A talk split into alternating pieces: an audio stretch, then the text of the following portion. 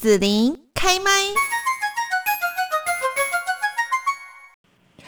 继续呢，我们在节目这边哦，就是要跟大家呢来关心一下，因为疫情的扰乱啊，所以好像很多的计划都是赶不上变化，很多生活呢跟以前的想象都是不同哦。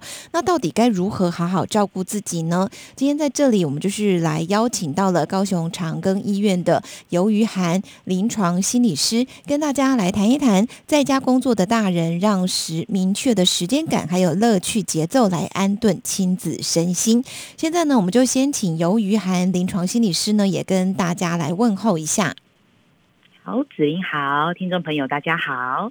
是，那首先呢，就是要请尤于涵临床心理师哦，也跟听众朋友来谈一谈哦。现在真的是变化很快哈，永远也不晓得说到底我们下一步会怎样哦。很多想象都是跟以前那种生活的计划啦、哈模式都是很不一样的，像呃。最近这样子下来，哈，那很多民众在家里啊，真的是呃面临到很多的困难跟问题哦。那到底要怎么样来照顾自己呢？OK，呃，其实我在高雄长庚服务多年哈，我服务从零到九十九岁。那其实过去有服务到像呃像癌症心理这一块，或者是说，哎，我们呃因为一些离病的关系来到了医院，他不一定是有精神疾病，他可能就是身心状况有一些压力哈。那人好像往往到了身体生病了，才会意识到自己要调整生活。然后，而且我看到很多工作的伙伴，大家都是用两倍速快转，我们说追剧模式。在过生活，可是事实上，现在因为疫情的关系，大家在健康身体状况的时候，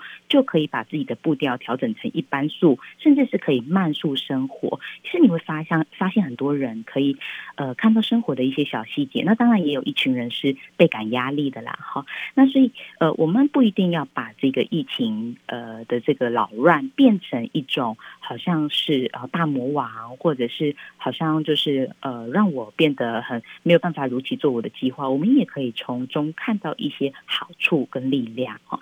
那临床心理师在长期呃耕耘在这个人的身心健康主题，我我想从锻炼大脑的角度去切入，也许我们会可以更能正向的去面对疫情下的这个生活。那把目前可能因为疫情出现的一些困难阻碍，像经济啦，然后或者生活变动，甚至跟家人冲突的部分，视为一种训练或挑战。那当然就是我们有更多的方法可以进行这样锻炼大脑，是锻炼大脑哦。那要怎么锻炼呢？嗯，事实上像刚呃子勇提到的两大个方向，其实是一个。呃，我觉得可以，我们 keep in mind 放在心中的哈，就是因为呃，我们可以从生活当中观察到很多，就是人会因为很多的欲望，或者是很多的压力，或者是人我们说呃别人对我的观点，然后会呃做出很多反射性的动作。可是事实上，如果我们用锻炼大脑的角度，我们可以把这个问题先呃抽丝剥茧出来，然后我们可以从。这个问题点出发，发现我为什么对这个事件有反应，然后我的情绪感受是什么，甚至我的身体是不是引起了一些比较焦虑的反应或愤怒的反应？我们先对自己有所觉察，那这个觉察其实是一种脑功能。我们过去都以为觉察成自然而然，可事实上，我们被快速的生活绑住的时候，会忘记去。回头来发现自己的身心状况，从这里切入，我觉得呃有知有觉的生活会是一种锻炼大脑很重要的一个方向。嗯，是好。那我们可不可以就是说，把这个场景哈拉到家里面？因为从这个上个月开始嘛，很多人都变成居家办公，那可能这样子的情况以后也不晓得会不会陆陆续续哈再再这样子生活啦。那如果家中有这个学龄儿童，要怎么样说兼顾孩子在家的学习生活？那像以这个心理师哈，您的观察，家长会面临什么样的状况呢？这个我就很有感觉，像六月七号一宣布三级警戒要延长，那本来的那种有期徒刑突然变成哦，到不知道要延长到什么时候那种感觉。那让我身旁的朋友呢，身边就响起了一首歌，叫《妈妈加利亚波丢》哦。那因为像国籍呃国全国的一个各级学校，他停止到校上课，其实很多家长是呃兵荒马乱的哈，因为他们其实呃会凸显的一个现象，虽然是自己的亲生的孩子。但是不是那么熟悉跟这一群嗯，我们说小生物互动哈？为什么呢？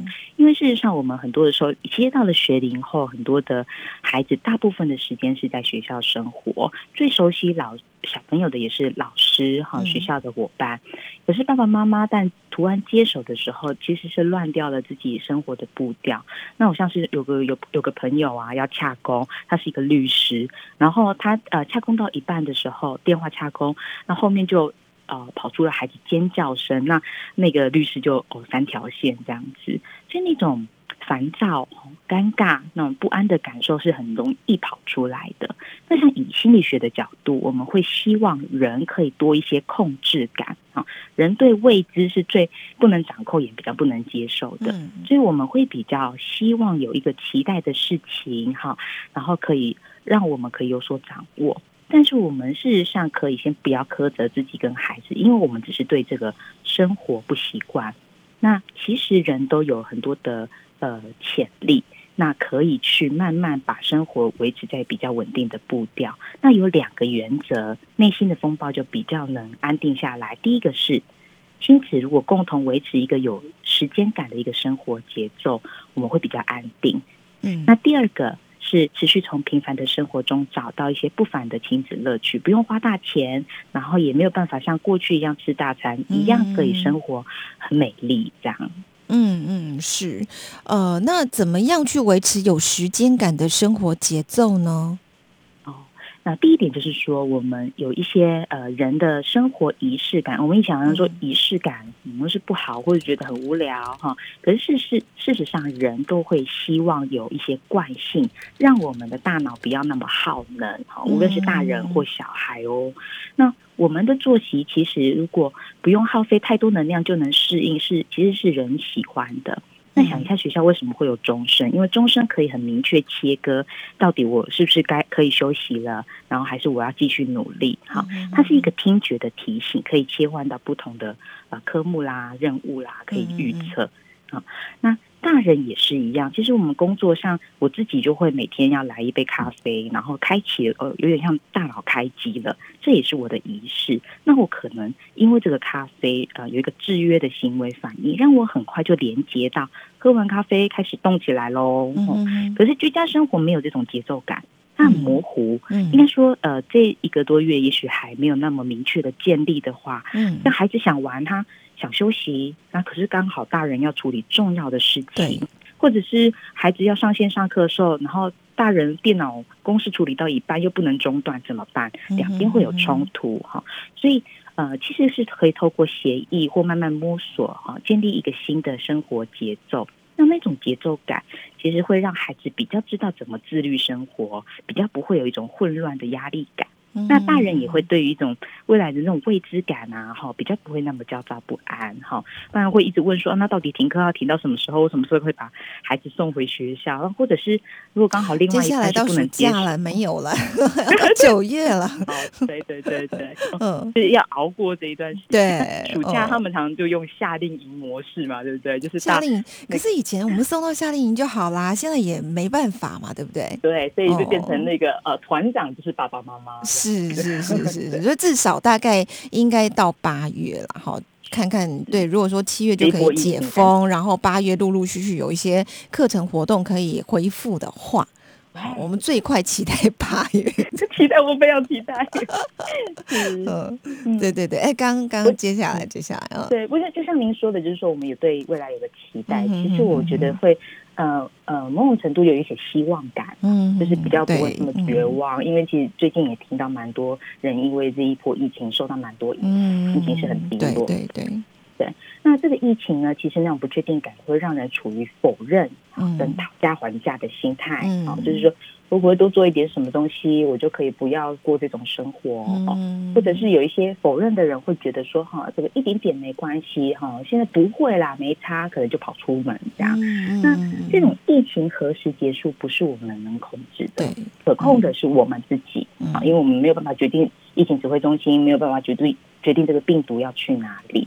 所以在家里，其实我们可以建立一个有时间表的生活。嗯，然后这是一个可行的小技巧，不要小看这个建立时间表。你说哦，我又不是小学生，我干嘛写时间表？没有，这个时间表可以让亲子之间哈生活是有所掌控。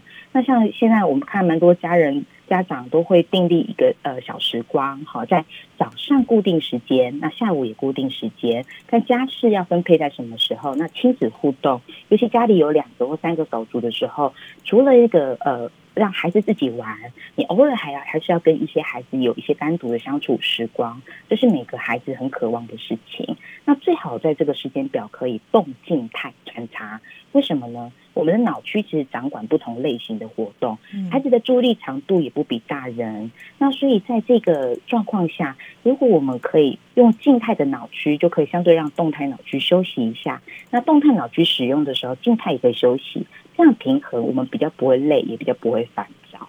嗯是好。那么呃，刚刚讲到说有。时间感，然后这个生活的节奏，然后呢，也讲到仪式感。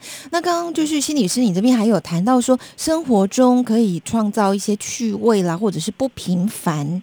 好，这这个部分呢，嗯，那其实有的时候，像我们现在长期在家里，确实是呃，我们说刺激比较少，因为外面世界还是蛮美丽的啦。嗯，那我们闷在家里，其实会真的心情也闷闷的，然后。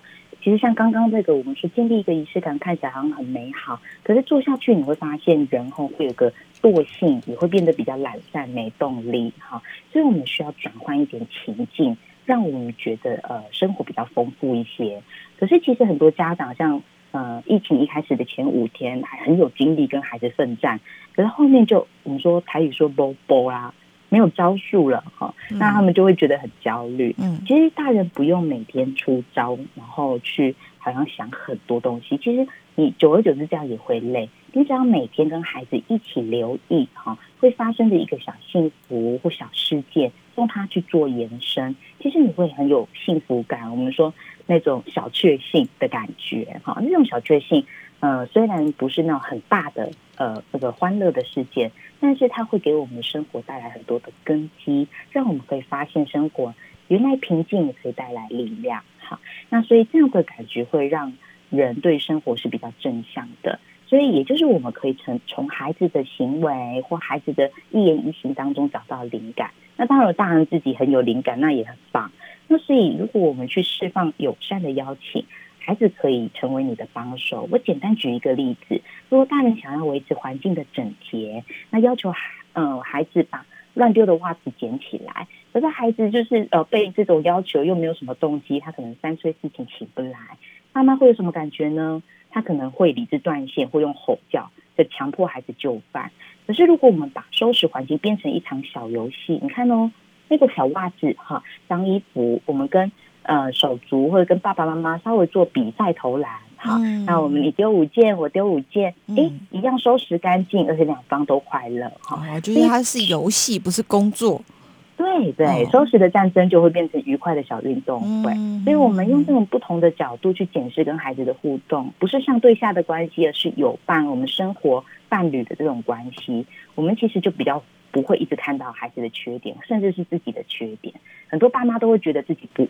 是不是不会教孩子？然后是是不是自己不够好？嗯嗯嗯嗯，是嗯好。那虽然说啊，这个仪式感跟节奏生活很重要哦，但是呢，有时候就是在家久了哈，心情会闷闷的、懒散、没有动力啦等等这一些哈。那呃，心理师这边有没有一些建议呢？嗯，其实我我我觉得可以跟啊孩子，甚至是家长，我们现在这个社会是游戏化的社会，你看信用卡。也是呃刷刷卡赚回馈，这这是一种游戏。嗯，好，那所以我会跟我的家长，因为我在亲子科服务嘛，那我会跟家长传递一个观念是，其实游戏是孩子或人面对压力最好的武器。嗯，那这个想象力是呃孩子的超能力，那只是大人有的时候会忘记自己有这样的一个超能力。游戏不一定要是有玩具，而是生活的大小环节都可以用来好好玩。好好感受这个世界。那疫情下，孩子虽然减少很多到这个世界探索的机会，但事实上这一段时间也刚好是可以培养跟家人的一个互动升温，然后呃比较正向互动的一个机会。像我们有一个家长就提到，好像第一次看到哦孩子的脚上面的痣。那很久没有好好看孩子身上身体的部分，因为以往就是一上课就推出去，然后下课回来大家都累了这样。所以这段时间其实我有几个小背包哈。第一个就是说，我们可以去一起检视像我们过去出游的画面，然后去回想我们两个互动的时光哈。那或者是两人哈可以相互赞美，然后一起去列出就是我们对。呃，孩子对家长的印象，家长对孩子的印象，然后来培养，是我们其实都有好跟坏，那这这都是我们。那这在这样的一个整理下，其实有所同整性，我们会比比较有一种能量，而且有一种团队感，一起面对这种不确定的疫情世界。那我有四个铁律哦，我自己发明的，也可以跟大家介绍。一个是自律。好但是，呃，我们可以对自己的行为自我控制，这是一种很好的脑功能。我们说前额叶的发展成熟，哈，所以我们对自己的生活自律是一个很很棒的，也是很呃很有智慧的象征。那第二个就是规律，我们刚刚前面提到的，维持一个规律生活，可以让我们比较平稳平静，比较不会风吹草动就生气。那第三个是过滤。哈那过滤这些就是很呃纷乱的讯息，常常一个讯息进来就会让我们很焦虑。